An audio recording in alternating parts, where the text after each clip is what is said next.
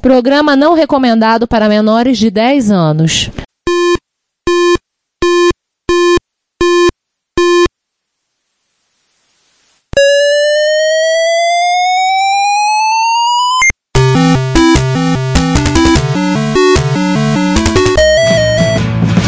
We bought it to help with your.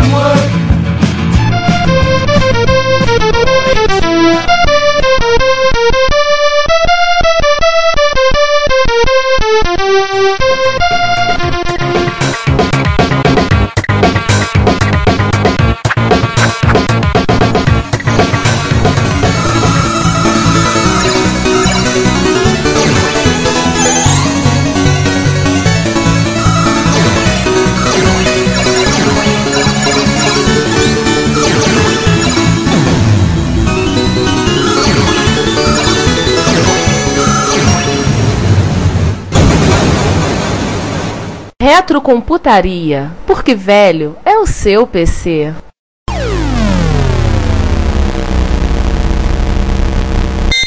Agora, uma anedota para descontrair. Landon Dyer, conhecido como Dead Hacker, que escreveu algum tempo atrás as suas histórias de ser funcionário da Atari Corporation, ele conta. Pera, vamos fazer um jogral aí. César, você faz o Landon Dyer e o Juan faz o Jack Tremor. Eu vou fazer uma voz um pouco mais suave Hum. pra tentar ser o Landon Dyer da época. E Certo, não o Landon da Dyer época. narrando. Desesperado porque o chefe chamou ele pra conversar. E o chefe Vamos. é nada mais nada menos que. Enfim, eh, enfim, a gente vai falar inglês mesmo. O não- o nosso inglês macarrônico, podem rir à vontade.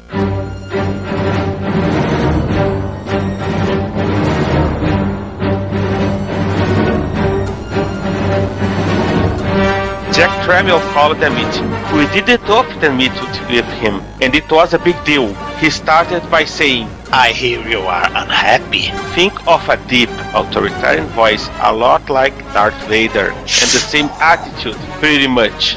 Sorry, Jack, things aren't going all that hot. We try to look humble, but we probably just came across as tyrants. I don't understand why you are unhappy. You should be very happy. I am paying your salary. I am the one who is unhappy. The software is late. Why is it so late?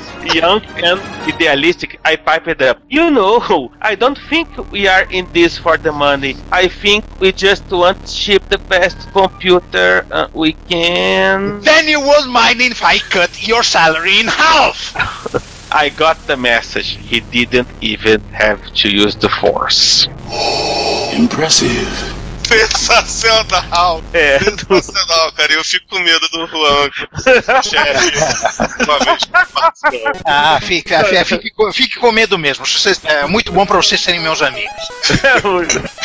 Mas enfim, né? Depois de um jogralzinho envolvendo Darth Vader e Jack Tramiel. Vamos falar dos modelos, né? Sim, Vamos lá, os modelos do ST. Aliás, do ST teve um Montarel. Ó, Cara, é uma confusão. É confuso, mas tem lógica. É letrinha em cima de letrinha. Eu vou falar inicialmente da primeira série. O ST padrão, que é aquele que saiu em 85, é literalmente imaginem um Commodore 64, imaginem um. até um. Não, amiga não pode, porque amiga tem drive. Um Atari 8-bit, até um MSX daqueles japoneses que tem fonte externa. Ele tinha um, um computador. eu vou dar a definição certa. Imagina um Atari XE com o teclado separado. Ele é igualzinho. Não, não, tô querendo pegar assim, por exemplo. O teclado do Tirando, né, não falando de Atari, né? Tô falando, não falando Ah, de, de um micro da Atari. Sei lá, o Sony HB10, por exemplo, um modelo de MSX. É um computador, abre a caixinha, tem o teclado, tem o circuito eletrônico, não tem nada de armazenamento. Tudo que você tem que armaz- de armazenamento vai ter que ligar Por é, por alguma coisa por fora. Não e tem tem uma- não tem fonte. é, e tem uma brick. O ST era isso, era uma caixinha, um computadorzinho que não tinha fonte embutida, não tinha disquete, não tinha nada. Você tinha que ligar todo o resto. Já tinha pelo menos a interface de, de drive, né? Incorporada, pelo menos isso, igual o Commodore 64, ligava o 1541. E ele saiu. Ou cogitou-se, saiu um modelo chamado 130. Cogitou, mas foi rapidamente descartado, porque só o, o TOS ocupava 128K de RAM, 130 teria 128K de RAM. Depois saiu um modelo que teve uma vida muito breve, chamado 260 ST. Ou seja, esse é raríssimo, né? Isso é muito pouco. Alguns- foram vendidos na, foram depois atualizados, botaram a ganhar uma expansão de RAM e foram vendidos na Europa. E foram chamados de. Continuaram sendo chamados de 260 ST, porque depois você dava o boot, só sobrava 256K de RAM para você trabalhar. 520 ST, que é um dos mais conhecidos, com obviamente 512K de RAM, e o 520 ST Plus, que tinha expansão de RAM, que ele tinha 1 MB de RAM. O curioso dessas máquinas é que eles não, realmente não tinham flop e não tinham o TOS em ROM. Depois eh, houve uma revisão de placa que essa máquina passou a ganhar o TOS na ROM, ou seja, não precisava ter o disquete de boot. E alguns modelos ganharam o modulador de RF, para você não ter que comprar um monitor, você poder ligar na televisão. Acho que o Jack percebeu que esse negócio de vender computador para vídeo para jogo também é interessante. Uhum. Foram chamados de 520 STM. M é de modulador de RF. Posteriormente, eu acho que isso aqui de 88, 7, Atari lança a série FM. Não, não tem FM embutido, eu também achava. Aquela até série F, né? F de flop, o M de 520. modulador de RF. Isso. O 520 STFM de F de flop, M de modulador. O 1040 STF só tinha o flop. E o 1040 STFM. Esse aqui é a máquina de 89, com certeza. 89, De nada, Giovanni. Não, acho que é 87. Isso aí é pra concorrer com a Amiga 500. Tá bom, 87. E assim, curioso dessas máquinas que eles fizeram um case maior, fizeram uma coisa que a Commodore nunca teve coragem de fazer, colocar a fonte embutida. Finalizaram a fonte e meteram um flop lateral. A única coisa maluca desse processo é que o porta de joystick que ficava lateral, ela migrou para debaixo do computador. Ele fica numa Literalmente. posição escalafobética. Embaixo do teclado numérico, você tem que levantar o micro para ligar o mouse e o mouse só funciona numa das portas de joystick. Igual a o Amiga. É, a Amiga também é assim. Aliás, o Amiga e várias outras máquinas também. O Taos O também. MSX, o. MSX é mais ou menos assim, sabia? É, o MSX também é assim. MSX Não, mas é- depende do software. Tem programas de MSX que acham que o padrão é joystick 1, joystick A. Tem programas de MSX que acham que o mouse tem que estar no joystick B. Ou seja, padrão de macho, pro meu gosto. É porque o, geralmente o padrão japonês no, no- software japonês é sempre segunda porta pro mouse. E o Taos também é sempre segunda porta pro mouse. E continuando, temos agora É. o STE, 1990. Não, não, não, não, falta o Mega ainda. E Ah, só é, pra complementar, o o S. 1040, o 1040 STFM, precisamente esse capa da Byte, que foi o primeiro computador doméstico a ser vendido com 1 MB de RAM na faixa abaixo de mil dólares. Isso é uma boa coisa. E não, nesse desenho aqui da. Aliás, o designer da Commodore também foi pra Atari, tá? Nota cena. Nossa, O designer da Commodore, o cara que fez se o Bel fez a caixa do 64, é quem fez o, a caixa do ST e fez aquela adaptação do case da família XL e fez o Atari 8-bit XE. Eles ficaram todos com a mesma carinha. é, isso aí. Todo mundo cinza, Além todo do- mundo com aquelas F-keys em, É. em trapezoidal para o Sim. holograma. E com as teclas de função é, fazendo parte do gabinete. É. Além dos modelos i1, a Atari lançou a versão ST, digamos, Expert. Antes da versão Hotbit lançou a versão Expert, que era com uma caixa pizza box né, no gabinete. Média, média ST. Eu compararia ele, sabe qual o micro? Hum. Aos Philips, que são menorzinhos. Porque o gabinete do, do Mega ST é muito pequeno, por exemplo. Se você comparar com o do Amiga 2000, ele é metade do tamanho. É, basicamente ele é uma caixa que tem a placa original um Atari ST convencional, mas fechada. Então, aqueles, então aqueles Mac que eles chamam de caixa de pizza. Aham, curioso desse cara é que ele tem, se você, somente os modelos posteriores, ele tem uma caixinha separada que pode você botar, você botar o HD. Isso.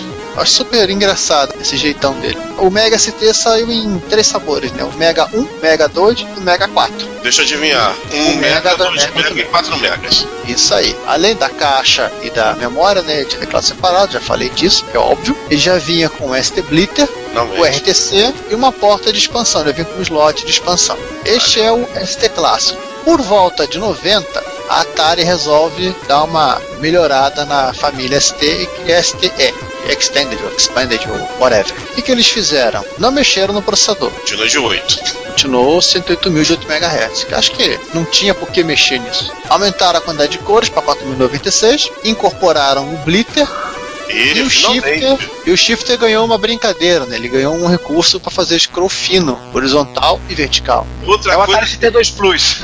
Oh my God. Isso. Outra coisa que eles deram de mole logo de cara. Se você comparar um jogo de Atari ST clássico do Amiga, tu vê que das, das primeiras coisas que saltavam os olhos era o scroll truncado. É que se uma Ele não era tanto o scroll desse mas seria o scroll EGA. Você lembra Não, do que jogo assim, de EGA que tinha um scroll meio quebrado, mas não era tanto quanto o MSX e tal? Era aquilo ali. Na verdade, aqui um tinha scroll, o outro não. Exatamente. Mas vai lá, agora a parte que você mais gosta no, no Atari ST é. É, pelo menos isso, né? Botaram um chip de áudio com dois canais PCM e E DMA. DMA, assim, mandava tocar e ir embora. Além de um circuito para fazer o mix dos canais de áudio. Ou seja, o Atari ST passou para cinco canais de som, ultrapassando o Amiga em um canal.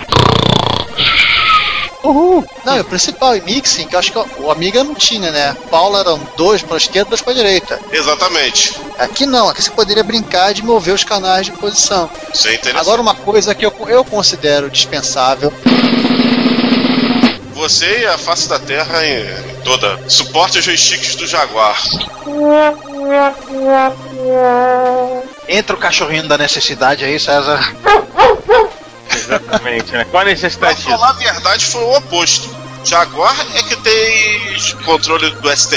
Ah, ele ganhou o joystick analógico e depois foi o, o Jaguar utilizou. Foi, foi o oposto, porque o Atari é mais antigo. Uma coisa legal é que eles passaram a tirar as memórias. Também já era uma evolução da tecnologia de aplicação de computador dessa época. Eles, tira, eles pararam de botar a memória DIP soldada e passaram a usar módulo SIM. Isso é uma coisa que você vê acontecer em todos os fabricantes de computadores. E esse cara aqui não foi uma exceção. Exato. Curioso é que o STE ele não substituiu o ST. E na minha opinião, isso foi um grande erro. É coisa que a gente não consegue entender hoje em dia, né?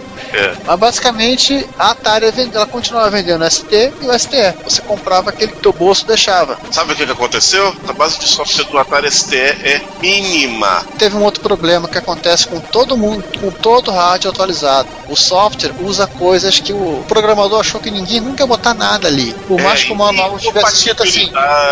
Ô João, por mais que no manual tivesse escrito assim, reservado. Sim, incompatibilidades. Isso é uma coisa também que o Amiga sofreu nas suas gerações posteriores. Mas, mas esse é um problema que, que você tem em qualquer situação. Todo O- upgrade o- isso. Sim, todo porque tem esse problema. A diferença, talvez, é que a estratégia de botar o ST e o STE ao mesmo tempo matou completamente qualquer chance de você criar uma, Uma base de STE. uma base de STE. Porque, porque no final de contas, você tinha ali o ST de 1 mega, os 1040, que rodavam provavelmente todos os, os jogos. Pra que, que você ia pagar mais no STE? Se você fosse pagar mais no STE, você poderia pagar o quê? Eu não se comprava um HD. Ou então pagava um Mega ST. E o lado do desenvolvedor, vou desenvolver para o quê? Para ter uma base instalada, A versão antiga. então vamos desenvolver para o antigo. A única coisa que acontecia era diferença de performance. O, jogo rodava melhorzinho do que tinha Blitter, obviamente. Mas, Isso é, se o seu jogo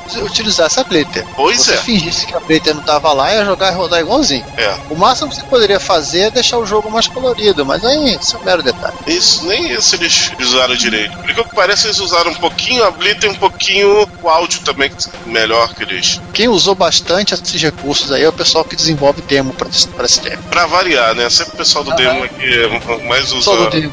É. E do STE né, foram lançados o 520 STE, obviamente 512 KB de RAM, um pente Z- ou, ou um pente de 512 de repente, o Pois é. 1040 STE e o raríssimo 4160 STE. Você procura na internet, você acha foto, tá? Vinha com 4 MB de RAM. Sim, ele existiu. Inclusive tem, tem- tem gente que comprou esse cara, vinha né, de um 1040 STE, já populado com 4 MB e um adesivo, um sticker para você substituir a- no gabinete o 1040 por 4160.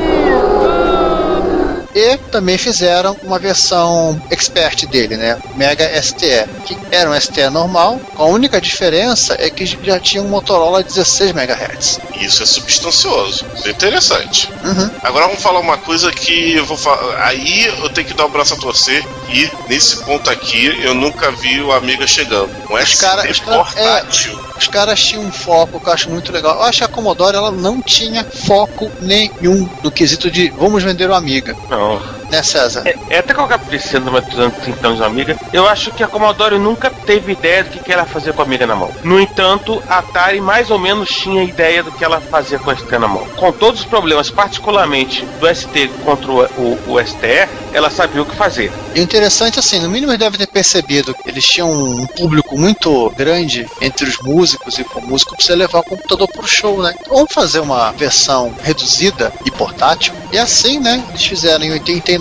o Stacy, eu acho simpático como notebook. Sim. Hein, César, me lembra às vezes o portfólio, não sei porquê. Pois é. Atari? Não, não. Desenho, des design da. O- o- acho que o, o, o- o portfólio design. não foi feito no Atari. É, a Atari só licenciou o portfólio. Mas realmente Ah, tem, lembra alguma coisa no desenho mesmo. É um portfólio gráfico. Que era um, um ST padrão, né? Obviamente com mega de RAM, já com HD de 20 ou de 40 MB embutido, uma tela LCD e um trackball para você utilizar. Poderia, inclusive, conectar um, um modem ou outros dispositivos. A tela, eu não sei o nome dessa tela. Vocês sabem? Esse LCD azul aí?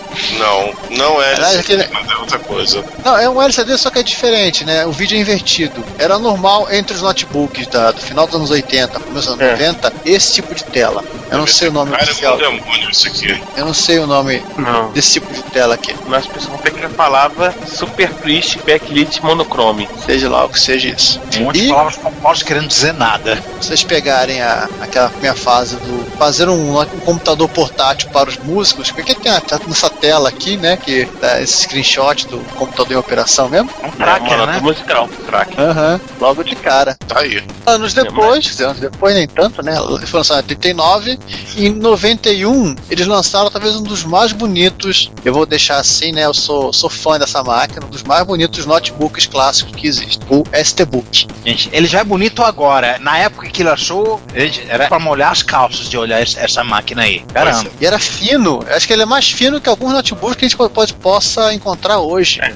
É assim, pra começar, tá falando aí de 5 libras que dá mais ou menos 2,2 quilos. Leve Dois- pra cacete pra aquela época. Dois, não, e 2,2 quilos hoje, é, a gente considera extremamente pesado, mas é quanto pesa um notebook é, mainstream, esse 14, 15 polegadas. Normal, é. Normal. Você vai pegar aí 2,2 quilos. Ele vinha com uma tela de LCD já com aquela cara LCD estrito senso que a gente conhece. Fundo cinza e tons de cinza. É um cinza claro, meio esverdeado. É, Era, mas era, monocromático. O trackball, pra quem não encontrou, ele fica no canto direito superior do teclado. Ali pertinho da tela, né? Ele era muito fino, tanto que o flop era externo. Infelizmente ele não tinha PCMC. Ele tinha a mesma configuração do Stacy, mas vinha com a versão de 1 e 4 MB de RAM. E você tinha que escolher, que vinha de fábrica isso. Ele tinha as portinhas de A ACSI, a porta para ligar o dispositivo serial e a porta de impressora. Acabou. É, Eletronicamente ele era E, né? Não, normal. Ah. Tanto que a, é porque ele, era, ele só tinha essa tela monocromática. Hum. Ele só entrava em 640 por 400. Não, não é assim. Pelo menos é o que a Wikipedia diz, né? É um computador portátil lançado em 1991 pela Atari, baseado no Atari STE. Será aquela arquitetura mais recente. Só não tinha as 4096 cores aqui. Devia ter a- o suporte da, de som, talvez. A limitação física do display, né? É, Talvez virasse nível de cinza. ele fingia que tinha o vídeo, mas o importante dele era ter o som, é ter o DSP. Inclusive está dizendo que ele é monocromático só de um bit mono, só que nas imagens do link que você mandou, eu tô vendo coisas que parecem níveis de cinza aí na. Não, não, é o achurado do TOS. É assim mesmo. Ah, tá. É que a foto tá meio pequenininha, não dá pra ver os pixels individuais. É, Vamos falar dos outros computadores? não, por que não? Muito rapidamente, a gente já começou a falar, né? Já começou a falar. E agora vem a pergunta que eu te faço, Giovanni. Por que você botou aqui na nossa pauta baseados na arquitetura do ST? Atari TT-030 e Atari Falcon também 030. Porque eles são outras máquinas, né? Eles, já- eles ampliaram, já começaram a virar outra coisa. Tá com o foco, ninguém comprava esses caras pra jogar. O TT-030, que tinha o gabinete do STE, ele já era quase uma workstation. Correto. O Atari Falcon é aquela máquina linda que todo mundo conhece, o último computador fabricado pela Atari. Atari O Corp. gabinete do Atari ST é convencional, só que preto, com né? cores diferentes, ele tinha, ambos tinham um 030, havia promessa de ter um 040 também. Quantos megahertz rodava isso? Ou era 16 ou 20? 16. 16. Gente, Transputer. E o Transputer. Esse eu nunca ouvi falar. Não, mas vamos Assim. rapidamente para essas máquinas. Eles não são. Não, não, só- só pra complementar aqui, hein, o Falcon, ele tinha um DSP embutido que permitia que ele você usava para digitalização de áudio, mas você poderia ligar qualquer outra coisa que você pre- precisasse fazer processamento de sinal naquela época. Tipo da Philips até. É, ele tinha um. Da Philips ele tinha um processador um DSP chamado Motorola 56001. Sim, que cuidava disso, que era mais rápido, inclusive, que o próprio processador central. 32 MHz, o dobro. Ele era, ele era, no final uma, uma workstation barata. Você podia comprar uma SAM para fazer isso, você podia comprar uma Silicon para fazer isso. E eu falei preto, repente- mas não, ele era cinza escuro. Sim. Ou você poderia comprar um TT-030, que era bem mais barato, ou até mesmo um Falcon. Não rodavam em Unix, mas pelo menos rodavam TOS e multi-TOS e quebravam o galho. Mas Você eles não eram pra- compatíveis com, com o Atari ST? Não poderiam dizer que eles são os AGAs do Atari ST? Eles estariam mais para falar assim, um Amiga, aqueles Amiga 3000, 3000X, pra você ter uma ideia. 3 mil, não seria 4 mil, não? Por causa que ele tem 268 mil cores. Não, não, aquele 3000 que vinha com Unix. Ah, tá, você tá dizendo que ele não tem mais o TOS. É, não, ele tem o toy, mas a função dele não era bem assim, você, ah, vou pegar essa aqui porque eu vou brincar de jogar. Shadow of the Beast. Vou discordar um pouquinho de você sobre o Falcon. O Atari, o TT-03, tudo bem. Mas eu vou discordar por causa que ele também tinha porta de joystick At- Atari Jaguar Like. Ele tinha o form factor do caseiro. Eu tô vendo aqui fotos de publicação dele com ele com joystick da mesma cor dele. Eu- ele era uma máquina caseira. TT, tudo bem, TT era uma máquina profissional, mas o Atari Falcon seria a versão caseira dele, ou seja, o, se o TT seria o Amiga 4000, ele seria o 1200 da, dessa série aí do, do Atari ST. Ó, ele tinha SCSI também já incorporada, ele tinha um HD embutido, HD IDE, ele assim, ia todos os efeitos, Ele ele tinha é- drive de 1.44 PC compa- 100% compatível. a porta de, de vídeo dele já era VGA, não Então, precisa ter. Então, por Double- que não considerar eles o. A, a lá, ele- inclusive o Blitter dele tem compatibilidade regressa com o do Atari ST. E se não fala a memória, o Ele lance as era. resoluções do Atari ST. João, o preço. Ah, tá. Preço. Mas até aí, preço por preço é. O Liza custava 5 mil dólares, os Apples nunca foram baratos. Ó, pra você ter uma ideia, o TT custava, o preço de introdução dele, o TT030, era 2.995 dólares. 3 mil dólares, na década de 90. Aquela, aquela parada do preço baratinho eles jogaram na privada, né? Na É, série, aqui. na série eu acho que 030. Eu acho que aqui você, essa máquina não é para uso doméstico, ela é Falou, para Atari TT, Entendeu? concordo contigo. O Atari Falcon não. O Atari Falcon é para uso doméstico. Eu tô vendo aqui um. É, eu também não concordo, eu concordo com você, mas assim, Eles só, eles preço, só chutaram o balde no preço. Eles só Fa- falaram Um Falcon custava 3 mil dólares? Não, né? TT custava 3 mil. Tu tá falando do TT, eu tô falando do Falcon. O Falcon custava quanto? Quando descobriram o O preço, Falcon. Não, o, segundo a Wikipedia, o Falcon saía. Eu não, Eu não tô achei, o preço dele aqui na Não, Wikipedia. não achei. Onde que o Peter tá de perto? Vamos Ah, lá. tá sim, tá sim. Tá aqui, ó. Os- não, não, vou, já vou passar o preço. Até, era até razoavelmente barato. Estão ouvindo Então, aí? Calma, razoavelmente o escambau. Tá? A versão de 1 mega custava 800 dólares em 1990. Ok. Agora vê quanto custa o Eu tinha- 1200, que é a máquina concorrente dele, já que os dois são da mesma época. Vamos ver se por uma casa a Wikipedia tem isso aí. Amiga 1200. Eu tô vendo o Audio Computers aqui. Agora vamos procurar o Falcon. 1200 saiu originalmente custando 400 libras. Sim. Agora vamos ver o, o Falcon, quanto ele custa em Libra, pra dar pra dar uma. A marca aqui, ó. Ô, João, a versão com 4 mega, Hum, esse aqui é um pouco antigo, né? Ele fala que você conseguia encontrar o com menos RAM por volta de 800 dólares e o 4 mega por volta de 1900. Estamos numa época em que a memória era cara, né? Década de 90 a memória era é, absolutamente cara. tanto é que o Amiga 1200 vinha só com 2 MB de RAM. Essa É, altura não dava pra, mais pra ficar dentro do padrão Tremel de preço, né? Isso. Giovanni, 800 dólares no modelo de 1 mega do, do Falcon, que tá, tá, tá batendo com 1200, 1200 ele perde em processador e ganha na memória. 800 dólares comparar com 400 libras não é tão mais caro. Dá o quê? 600 dólares. Sim, sim, sim, sim. Mas o lance também é assim, era um monte de coisa que.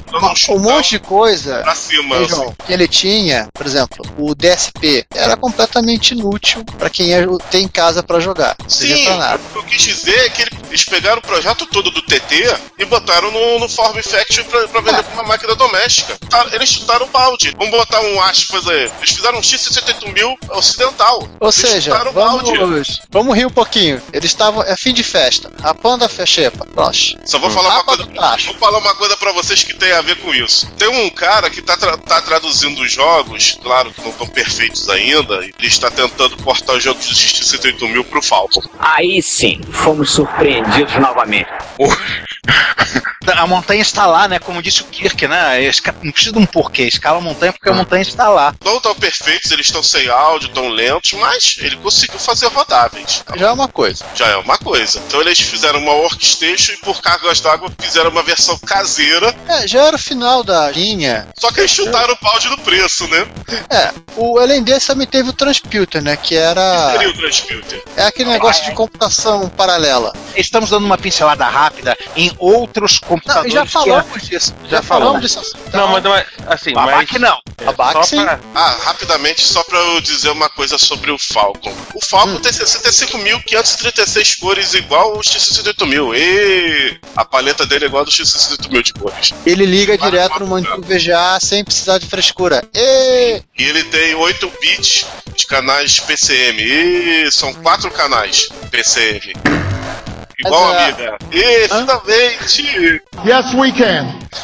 Pra simplificar, o ABAC, que era um transputer, uma coisa que estava na moda no final do começo da década de 1990, para computação paralela, e a Atari ela montou um. É uma coisa muito próxima do computador Ah, vetorial. Eu errei. São 8 canais PCM. Respeite. Tá bom, é um respeite. É mesmo, é? E São vários processadores de- com alta capacidade que, e um Atari ST controlando. Esse é o Atari ABAC. Quem quiser saber um pouco mais, que se divirta na Wikipedia, que tem até fotos do bicho lá. Pois é. O fato é, só pra O- gente terminar esse papo sobre a série 030, esses micros eles foram no apagar das luzes, 92 pra 93, não fizeram Sim. sucesso nenhum, são, eram vamos- caros pra caramba, principalmente em relação ao co- concorrentier. né? É, e vamos 1200. explicar, vamos explicar o motivo daqui, daqui a pouco. E fi- acabaram a- ficando raros. Tanto é que hoje em dia, um Atari Falcon é muito mais caro que o 1200. Mas, peraí. Tem coisa ainda. Tem coisa aí. Além do, dos outros computadores da Atari Corporation, né, tivemos os Atari 8-bits, velhos conhecidos de guerra, requentados ao extremo, o 65XE, o 130XE, e uma coisa engraçada que a Atari fez e pouca gente conhece, mas nos Estados Unidos, que foram mais vendidos na Europa. Não o portfólio. É, exatamente. O Atari PC e o Atari ABC. O PC acho que era um XT e o ABC era um AT. Não, na verdade, o, o ABC, qual era a diferença? O ABC, é, a Atari des- desenhava placa-mãe e desenhava a case. O Atari PC era, era montadorzão. Era igual todo mundo fazia. Era igual montadorzão. Ou seja, o ABC era PC com grife Atari. O, Isso. o PC, ele é o famoso só etiquetinha lá da Atari e Isso. gabinete com Basicamente, a- a- ali era o nas- ga- o gabinete que tava rolando, entendeu? Porque também na Europa, como no Brasil, nos anos 90, o mercado cinza tava dominando o mercado de Por PC. que não, né? Ô César, E aí? o, Atari, o Atari PC era, era positivo nos primeiros anos, né? Era. Bom, Mas, mas, a festa toda acabou, né? Não, tem mais um carinha que a gente tem que falar, senão o César vai ficar triste. Qual? ah, É. portfólio. É, e o John Connor também. Hasta la vista, baby. O John é. Connor. Enfim, o é. detalhe do portfólio é que o portfólio originalmente é de uma empresa inglesa chamada DIP, DIP. A Atari, ela licenciou o portfólio e vendeu por sua marca. Você ainda encontra, de repente, na Inglaterra de Pocket PC, mas para o resto do mundo é a Atari Portfólio. E é mais conhecido como o computador que John Connor usou para abrir o TM no Exterminador do Futuro. Além de ser lindo e maravilhoso, ter um comigo. E, Já tem Agora um. podemos. né? É o segundo, inclusive. então, Mas aí, um belo dia, a festa de fabricar computador né, na Atari se encerrou. Os computadores da linha ST, o STE, os notebooks, os 8 bits, tudo foi suspenso para eles, faz, eles, eles apostarem todas as suas fichas no, no que mesmo, João? no Atari Jaguar. O que acontece é o seguinte: nessa época, o o Tremiel ele estava velho, estava se aposentando. Ele já tinha até saído da Atari. Já tinha saído da Atari. Ele saiu da Atari por aí, por volta de 91, 92. Começo dos anos 90, o Tremial se aposentou e deixou a batuta pro Sam Tremial, filho dele. Não sei por que cargas d'água, o Sam Tremiel resolveu voltar a investir pesadamente em videogames. Isso lá pra 91 ele começou a fazer o Panther, que é a versão Atari ST de Ana de um videogame de 32 bits. Alguns dizem que é um misto de, de Mega STE com Falcon. Que dizem que era uma coisa boa, louca, absurda, não sei o que, não sei o que lá, e que nunca, viu, nunca se, se vimos o, a, a luz do dia. Ele foi cancelado em prol do Jaguar. Tudo foi cancelado em prol do Jaguar. Exato. Inclusive a própria Atari foi cancelada em prol do Jaguar, já que o Atari, o Jaguar foi um fracasso. O Jaguar que é um 68 mil cercado de um monte de customs. Metro Goldwyn Mayer apresenta Tom e Jerry. Versão brasileira Cinecastro, Rio de Janeiro e São Paulo.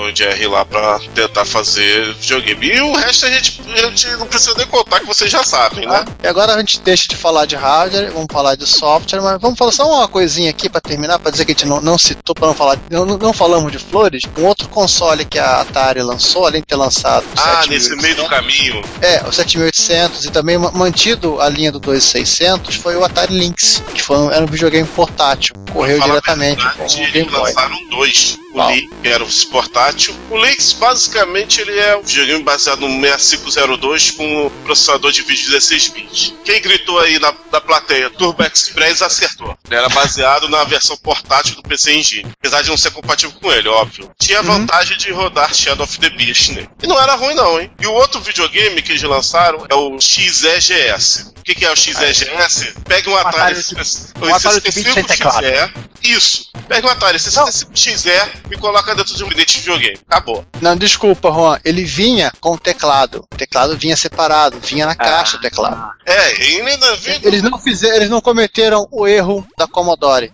Mas ele também foi pro limbo junto com a resto da linha Atari de 8-bit. E agora, chega de hardware, vamos, de- vamos falar de software. Pra começar, Aplicativo o- do Atari. Vamos começar com o TOS, que já citamos ele, temos falado do sistema operacional, né? Ele teve várias versões, TOS 1, TOS 2, vários subreleases também, TOS 3. Ele sempre foi, por definição, um sistema operacional monotarefa, monousuário. Acho que a partir da versão 3, já no, no STT e companhia, ele incorporou a multitarefa, que era chamado, era chamado de multi-TOS. E hoje em dia tem inclusive clones do TOS que você pode utilizar no seu Atari ST, até Atari ST que não, não, não teriam a versão de multitarefa, você pode rodar as versões mais novas. Assim como o Amiga, né, João? Ele Uhum. sofreu também muito, outras, outras tantas plataformas caseiras, eles também sofreu, ele também sofreu com a pirataria. Vários projetos foram cancelados e continuam até por conta da mesma. Curiosidades da, da ST. Eu pensei em botar uma lista grande, mas vou botar uma lista mais compacta e mais enxuta, até que é mais interessante, mais didática. Sim. E só- se você é músico e usa o Cubase ou usa o Logic Pro, saiba que o seu notebook modernoso, ou rodando Windows ou o seu MacBook Pro, saiba que esses programas tiveram origem no ST. Pois é. O Cyber Studio CAD 3D, que era um programa de desenho 3D, foi escrito pelo Tom Hudson, e o Cyber Paint, que foi criado pelo Jim Kent, posteriormente se transformaram, não exatamente esse programa, né? Os programadores eles foram para Autodesk e desenvolveram respectivamente o 3D Studio e o Animator. Uau. Pra quem é da turma do PC sabe muito bem que o que, que eles são, né? O WordPerfect chegou a lançar uma versão do processador de texto deles, né, o WordPerfect, por ST, mas ela foi cancelada. E a coisa mais bizarra é que essa, essa eu não sabia. Lembra da Microsoft? Pois é. Alguma coisa eles lançaram pra Atari ST. Alguma coisa do Windows caiu no Atari ST. O O Windows Write. Né? Se você é do, do 95 pra cá, você chama ele de WordPad. Mas o executável ainda se chama Write.exe. Pois é. Foi feito, foi lançado para ST e nas mãos da própria Microsoft. Podemos deixar o link aí para quem quiser baixar? Sim. Uma curiosidade engraçadíssima é que a concorrência, ou seja, uma amiga, teve uma versão do Word Perfect. Não sei Sim. por que foi A- a- cancelado a- no não, não, a propaganda da, da WordPerfect que eu vi, se vocês procurarem também, WordPerfect para ST e para Amiga, a propaganda diz o seguinte: WordPerfect agora para Amiga e para Atari ST. Isso. E um programinha bem curioso chamado 3D Calc, que era uma planilha eletrônica em três dimensões, ou seja, linha, coluna, e você vai invadindo pela, pelas dimensões internas. Inclusive hoje é freeware. Da parte de jogos. E aí vai uma discussão. Ó, Discussão barra mimimi, barra choradeira, barra generalizada entre usuários de Amiga. É, só pra vocês terem uma ideia do nível da de histeria de, da Flame War entre Amiga e Atari ST, vou recuperar aqui um link de um vídeo que a gente passou num plus de uma ASCII art, de uma animação em ASCII art do, uh, pro Atari ST anti-Amiga. Não, Tá? tem palavras casos ódio de... e coração. Tem casos de também, não fala a memória, de gente em encontro de usuário, não, não lembro agora quem, quem fez o que, né? Se era um encontro de usuário de Amiga, que os caras destruíram a Atari ST, ou um encontro de Atari ST que os caras destruíram a Amiga. ah, acho que foi nos dois.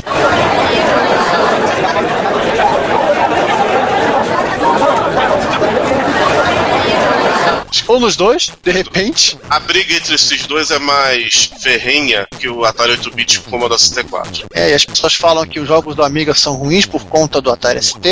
O Atari ST fala que o Amiga só tem jogo que foi portado do ST e por aí vai. Copiei na pauta o, o vídeo do ódio aí. Uhum. Eu lembro desse. Em João, vamos falar de paz. Vamos falar de paz. Vamos falar de um- Vamos falar de um pessoal que faz jogo até hoje e que programou no ST. Vamos começar pelo Peter Molyneux. Que é um cara bem, sabe. Bem viajado na maionese.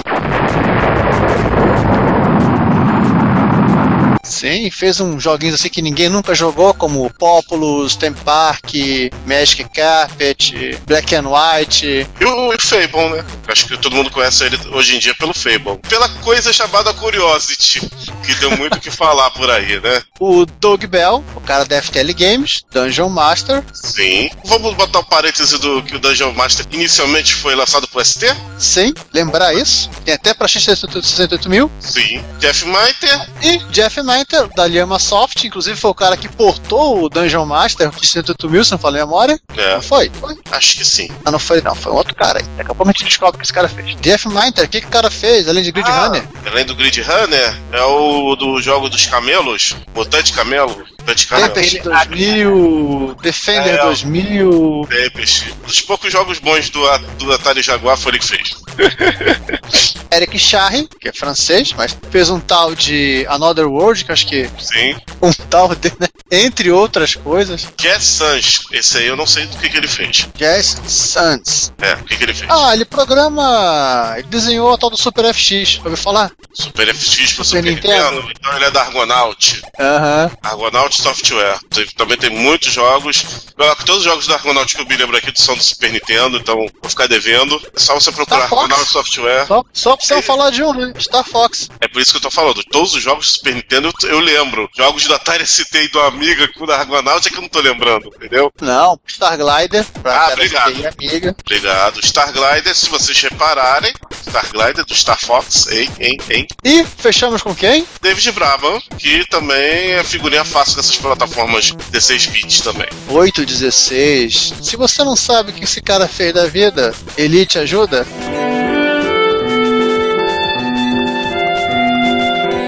Ajuda pra caramba. Tem um joguinho interessantíssimo chamado Mid Maze, interliga 16 computadores usando a porta Mid para jogatina em rede. Cara, vocês imaginem 16 caras jogando em rede. E é um labirinto, jogo em labirinto 3D. Aliás, eu vou falar uma coisa de motivo assim de paz e harmonia. O jogo Lotus Turbo Challenger do Atari ST e do Amiga permite você conectar de um computador para o outro diferentes e fazer uma campanha multiplayer, um player no Atari ST e outro player no Amiga. Eu vou botar o link do vídeo, é o famoso. Acho Curta os Mas já seus computadores em? Eu Acho que já. Curta os seus computadores e em paz, ainda, é. cada um com o E seu ainda computador na- na partida de E Lotus. ainda na, na paz e harmonia, né? Lembrar que Another World ou Out of This World nos Estados Unidos foi lançado simultaneamente para ST e Amiga.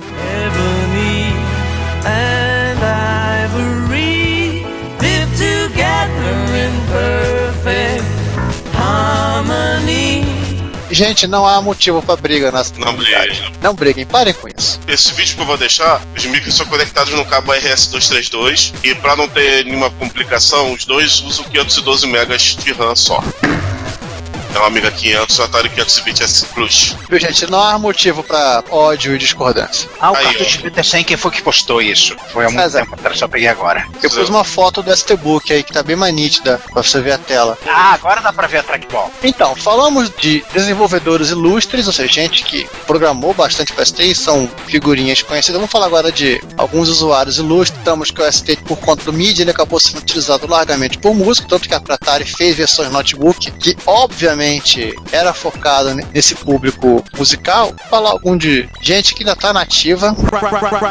Right about now, the Funk Soul Brother. Check it out now, the Funk Soul Brother. Right about now, O primeiro deles, o Fatboy Slim, o cara começou com ST, tem inclusive a capa de um álbum dele que tem uma foto do estúdio e tem essa foto que eu vou deixar o link aí, onde você olha a foto, olha o nariz do Fatboy Slim e olha o que tá embaixo do nariz dele.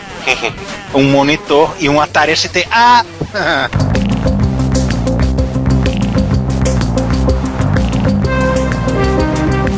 Tem o Jean-Michel Jarre, né? Jean-Michel Jarre que utilizou numa.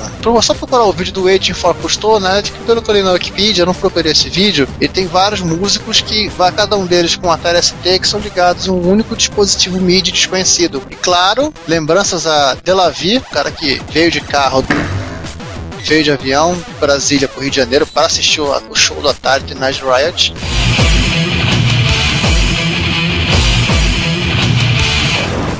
Teve apresentação aqui. A banda cujo nome já não dá nem pra gente não dizer que eles usam Atari, né? Pois Oh. é, né? O que, que o Gary Kasparov tem a ver com o Atari ST? Diga aí, ô Giovanni. O Gary Kasparov ele ajudou a desenvolver um programa chamado Chessbase, que é um, uma- um banco de dados.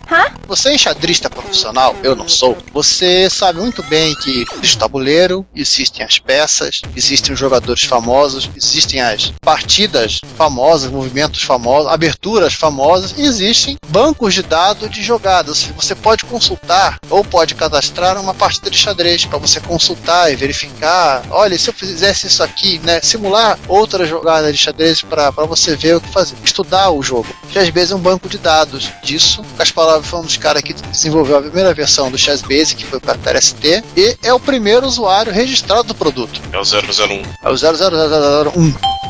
Pra quem não sabe quem é Gary Kasparov, procura na Wikipedia. Isso aí. Bom, e o Atari ST hoje, como é que está? Bem, tá, Os que tá tendo projeto pra eles, tá tendo muito. É, os que re- resistiram ao Amiga Teenage Riot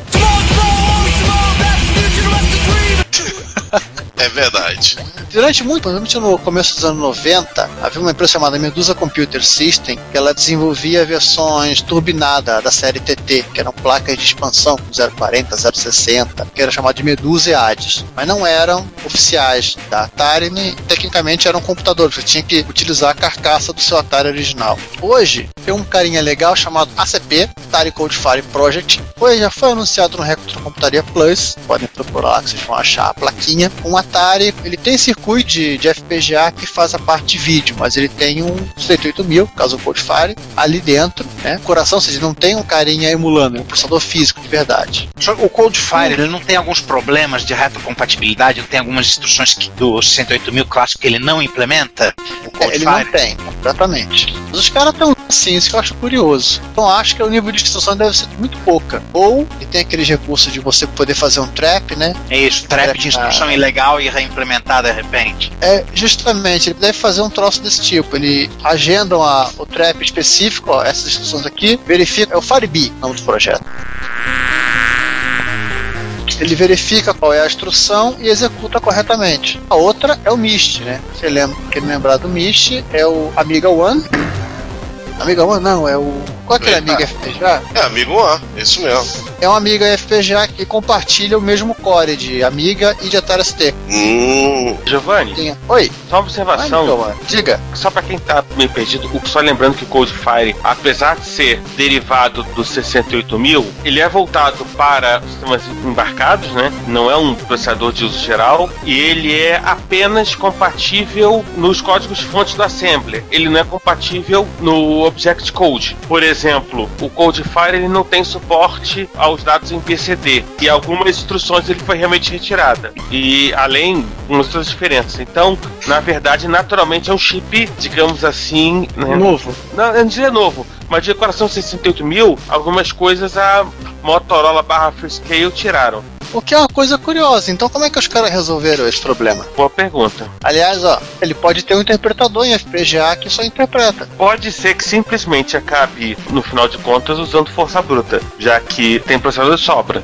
Se tem trap de instrução ilegal, dá pra resolver. É, parece que não é compatível nem em binário. É compatível fonte em assembler, mas não, mas Ah, não é não. compatível. Já, o- já descobri, é o seguinte, ele usa o EmuTOS. Então ele deve ter um emulador embutido aqui. Pô, simpático o computador. O Mist, em visitar a página lá do Lotarek, tático polonês que pratica arco e flecha, até hoje eu não consegui entender se isso é uma ameaça ou uma sugestão dele. Ele tem a Mist FPGA, que é um projeto que integra tanto um Amiga em FPGA, né, como também um Atari ST. Ou seja, ele fez a... Hey Juan, o Ebony and Ivory Together pra sempre. É, e, e eu li em algum lugar, né, eu não achei na página do projeto, eu li que estavam pensando em implementar também o QL lá dentro. Sigla uma QL. família feliz agora. É. Uma grande família 68 milesca. Agora, se conseguirem botar o X68 mil, aí é o que eu quero ver. Esse eu duvido, duvido. Haja FPGA. É, acho que tem que ser FPGA só pra ele. Quantidade de custo que tem dentro daquele cara. E continuando nos projetos, a gente tem o Net USB, acho que já foi falado numa retrocomputaria há muito tempo atrás. Sim. É uma plaquinha, que é um adaptador USB e plaquinha de rede. Também é Lotarek. Não, o Lotarek ele tem pouquíssimos projetos dele. Ele pega projetos dos outros e, e fabrica. Ah, tá. O Satan e a Ultra Satan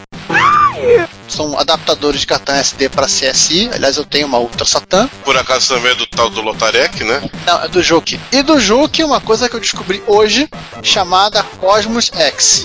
O que, que é o Cosmos X? O Juke pegou o conhecimento que ele aprendeu com as Satãs e Ultra Satãs e fez um simpático adaptador de cartão SD para Atari ST interno, ele deixou embutido. Tecnicamente é uma Ultra Satan. Só que o que ele fez? Ele inventou de colocar uma GPIO de Raspberry Pi. Nossa. E você pode enfiar um Raspberry Pi dentro do seu Atari ST. E não chega a ser nos moldes do projeto, qual o nome lá? David Schrenk? Schmerk? David Shrek?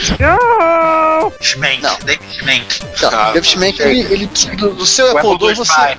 é, você controla um Apple II emulado pelo Raspberry Pi. Aqui não, aqui não, não faz isso. Mas o que, que ele faz? Ele permite que você consiga acessar as USBs e o leitor de cartão SD do Raspberry, que já é um começo. Ele tem projeto de poder utilizar a placa de rede e evoluindo, quem sabe, usar até a parte de vídeo. É uma caixinha, inclusive, que o Raspberry Pi pode ficar inteiro dentro do, do seu Atari ST. É um projeto que ele lançou em agosto do ano passado. Ah, muito demais esse negócio. A específico pro TT e pro Falcon, porque PCI é uma coisa de 32 bits, existe uma expansão chamada CTPCI, que é uma placa que você. Aí fica uma coisa maluca, né? Você cria um expansor de slots PCI pro seu Atari Falcon. Louco mesmo. Não, é totalmente louco. Lembra muito, sabe o que, João? A Mediator. É, amigos. Inclusive você faz até a mesmo aquilo que o pessoal fazia na Mediator, ligar uma rede a um PCI E e usá-la como placa de vídeo. inclusive, olha aí o paralelo. É só pra série TT e FAL. Assim como a Mediator era só pra AGA. Sim, que é 32 AGA. bits. Exato.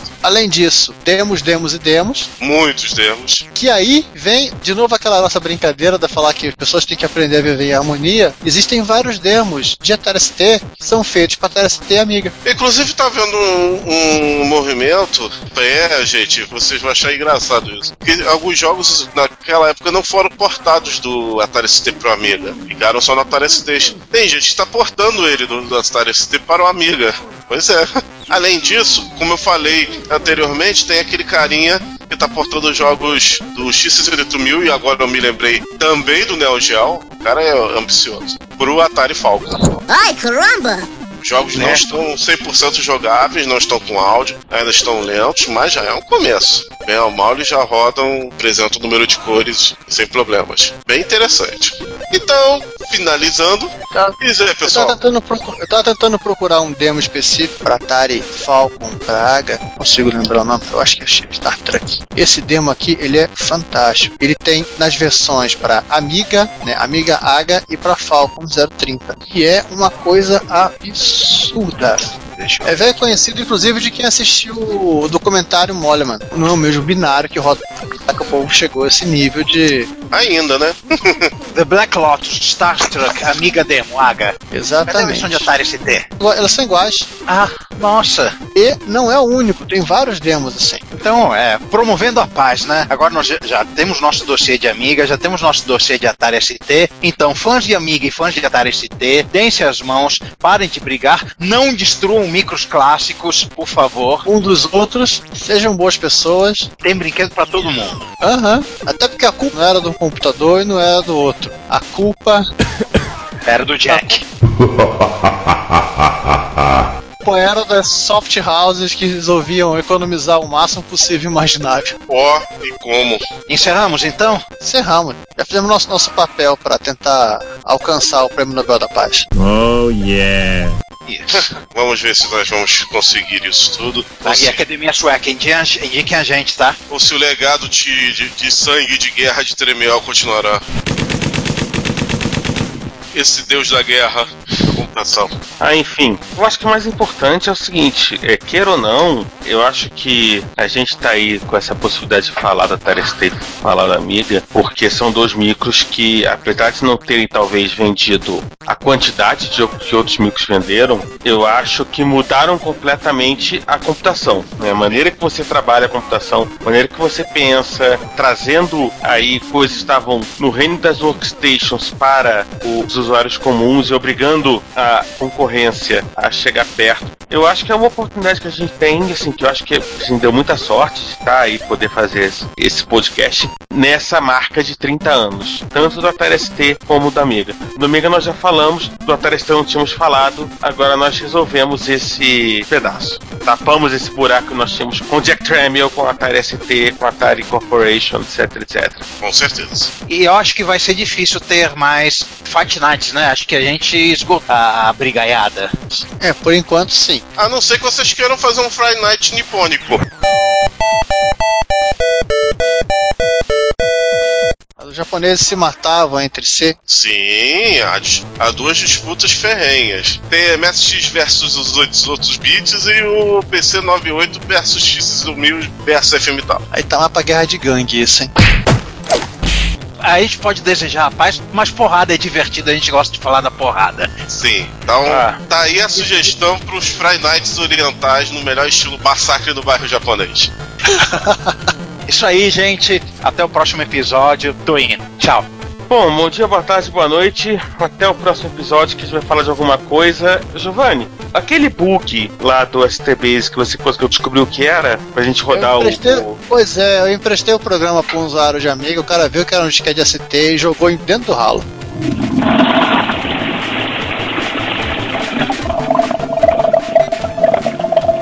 Se conseguir recuperar o disquete do bueiro, eu vejo qual vai ser a pauta.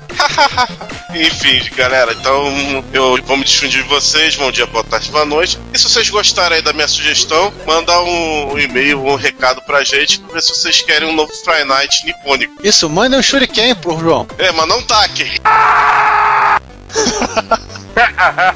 Mande ele numa caixinha, bem guarnecido. Não taque em mim.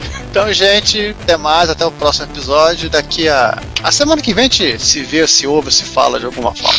Até mais aí. E o Juan, Oi. tá na hora de você consertar teu Atari ST. Sim, caramba, eu ia ligar ele, mas deu alguma zica. Sacanagem, não me deixa triste agora. Então vamos fechar o programa por aqui. Tchau. Tchau. Tchau.